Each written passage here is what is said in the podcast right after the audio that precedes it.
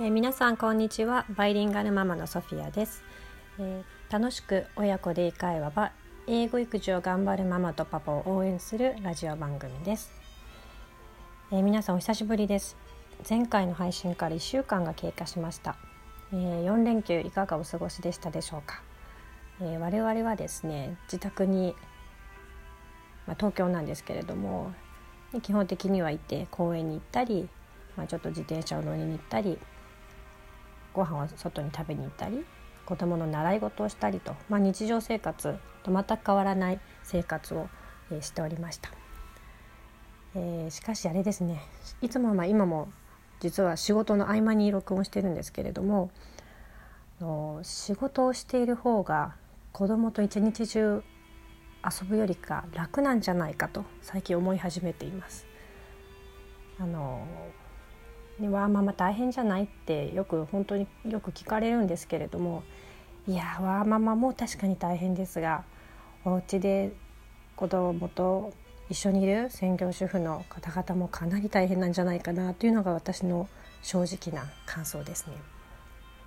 はい、えー、それではちょっと余談なので、えー、早速本題に入っていきたいと思うんですけれども、えー、っとおうち英語小学生から始めるとしたらどのように始めたらいいでしょうかというご質問をいただきました。えー、早速私の答えをあの考えをあのお伝えできればと思います。えー、よく聞くこのおうち英語なんですけれども最近の流行りは、まあ、生まれてから0歳 1, 1歳2歳ぐらいまでにこう英語を子どもたちにこう聞かせるで母国語形式と言われるんですけれどもあの母国語と同じように耳から入れてこうどんどん英語を吸収しようというそういった流れが主流になってきているようですね。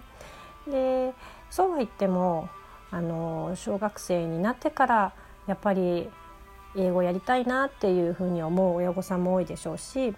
あとはまあ受験今までずっとやっていたんだけれども小学校受験でちょっと途切れちゃったのでこれからも小学校に上がったらどういうふうにしていいかちょっとわからないという方もいらっしゃると思います。での幼児と小学生以降何が違うかというと小学生以降になると日本語が母国語である日本語が確立されてくるんですね。そうすると英語に対してこう拒否反応が強く出てくるという傾向があります。要するに自分の知らない言語自分は日本語だったら多くのことが言えるんだけれども英語はよくわからないから聞きたくないっていうふうにこういうふうに思ってしまうお子様が多いんですね。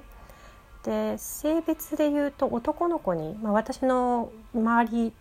だけですけれどもで見ると男の子の方がこの傾向がちょっと強いような印象を受けています。なのでまず大事なのは小学生以降で英語をもう一回再開したいな始めたいなと思うご家庭で私が重要だと思うのはあの英語を嫌いにならない押し付けないことですね。幼児の時っていうのは親がある程度環境を整えてあげればなんとなくそれについてこれる。というのがまあ子供幼児のこのまあ心の柔軟さというか、まあ、そこまで自我が確立されていないので、まあ、そんなものかと思うことができるんですけれども小学生以降になるとやっぱりこう自分の好きなもの嫌いなものっていうのがどんどんはっきりしてきてあの自立心も芽生えてきますし自我ももちろんあるので嫌だと思ったらもう子供は絶対にやらないんですね。なのでまず英語が嫌いにならないようにする。じゃあどうやったら興味を持ってくれるかなっていうことなんですけれども一番いいのが好きなことを英語で与えるっていうのが個人的には、まあ、効果が高いかなというふうに感じています。例えばちょっと小学生ぐらいの子がどういうことに興味があるのかこうちょっと私もうちの子がまだ5歳なので上の子がわからないんですけれども例えばうちの子今バレエが踊りバレエダンスこの辺にすごい興味を持っているんですね。なので YouTube でもバレエ関係のものを見せるようにしています英語でもちろん。それと同じようにその時お子様が興味のあること例えば恐竜とか電車とか動物とか、まあ、お菓子作りだったり、まあ、スポーツでもいいですよねそういったものをとにかく英語のコンテンツで与える。日本語じゃなくて英語でもあるんだよだろっていう。もしくは日本語じゃなくて英語だったらあと10分見せ見てもいいんだよっていうような感じでこう誘導していく。のがいいかなというふうに思います。でそれは音声の YouTube であったり絵本もしくはもう本が読めるのかな。だったら普通の本でもいいと思いますし。あとあまりまあ抵抗がなければアプリ。今はいろんなものが出ているのでそういったものでちょっと英語にこう触れる時間を少しずつ長くしていくっていうのがいいかなというふうに思っています。でそれでこう慣れてきて英語にこう興味を持ってきたらまああのー、小学生以降になると文字が読めるようになってくるのでこれすごいアドバンテージなんですよね。あの幼児っていうのはもう本当耳から入れるしかできないんですけれども小学生以降になると文字が読めるのであの文字を読んで頭でも理解するパッと覚えるっていうことがすごく早くできるようになります。それはあの決して悪いことではなくてあの外国語英語の、えー、習得を早めることになるのでそれはどんどんあの活用していくのが良いかなと思います。で絵本好きの子もしくは文字が好きな子であればそれは取り入れやすいと思うんですけれども、まあ、嫌いもしくはあんまり興味がない子はまずは親御さんが読んであげるもし読めなかったちょっと読むのが得意ではないなという方は、えー、音声がついているもの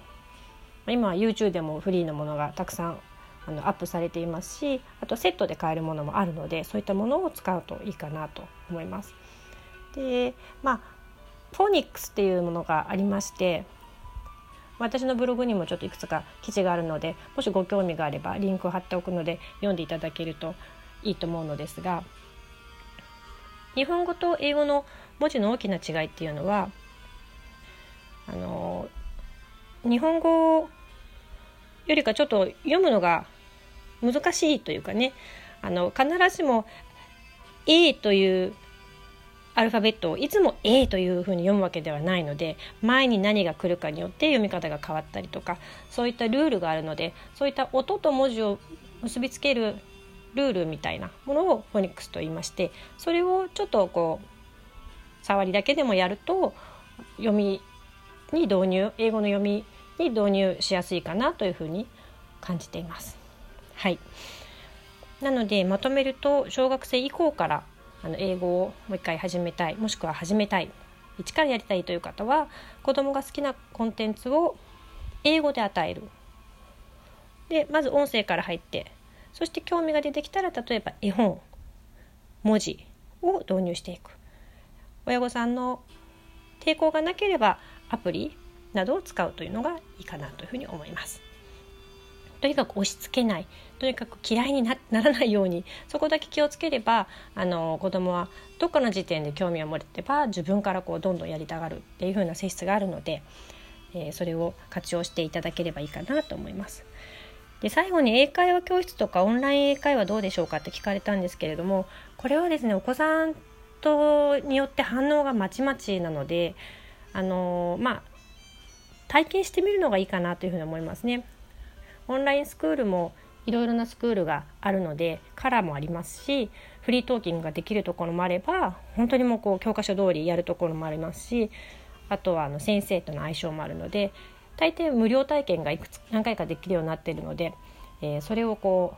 うやってもし相性が良ければそれを取り入れる相性が悪ければちょっと見送る、まあ、それはあのリアルの英会話学校でも同じことだと思います。もう少し後でこうアウトプットの場として使ってもいいのかなというふうに個人的には思いますけれどもただ仲のいい友達が行ってるから一緒に行きたいっていう場合もありますしそれって決して悪いことではなくてそれがモチベーションになるのであればそれもありだと思います。はいではここからはですねえー、っとちょっとしたこう親子で英会話あの今日から取り入れられる英会話をご紹介したいと思います。えー、今日はですね褒めるということですね。子供が何かした時に「すごいねすごいねよく頑張ったね」って褒めることってすごくあの子育てのてのする中で重要だと思うんですけれどもまずこの褒めるっていうこと自体を何て言うのかっていうと praise praise でいいと思います。The mother praised her child といえばお母さんが子供を褒めたっていうふうになりますね。でよく辞書辞書というかこう調べるとコンプリメントっていうのもあるんですけれどもこれはどちらかというとお世辞を言うとか大人が使うような感じなので The mother complimented her child っていうとちょっとなんかこうなんかちょっとこう違和感があるので子供にあんまりお世辞は言わないのでまああのプレイズがいいかなというふうに思います。で日常的に言えるのはもうほんと一言でいいと思うんですよね。Wow! いいですよね。Good! Very good! もしくは Great! それから Beautiful! Wonderful! Super! とかですね。こう一言言うだけでもいいんですよね。こう一言言ってやったねっていうのを言うといいと思います。それにもう一つこう一文つけるとすると Wow, you did it! Well done! とかですね。頑張ったね、できたねっていうニュアンスがあります。もう一つは何かやった時にあの、まあ、直訳するとあの私はあなたを誇りに思うっていうふうに言って日本語であんまり使わないんですけど I'm very proud of you 頑張ったことに対して私はすごいまあ誇りに思うわっていうこれはあの日常的にすごくよく使う表現なので I'm proud of you っていうのもあの褒める時にぜひ使ってみてください。はい。では今回の配信はこれまでとしたいと思います。えっ、ー、とですねフォローをしたかしてくださった方がいるみたいでとても嬉しかったです。ありがとうございます。あのフォローボタンもあるのでもしよかったらフォローもよろしくお願いします。それではまた次回お会いしましょう。See you next time. Bye bye.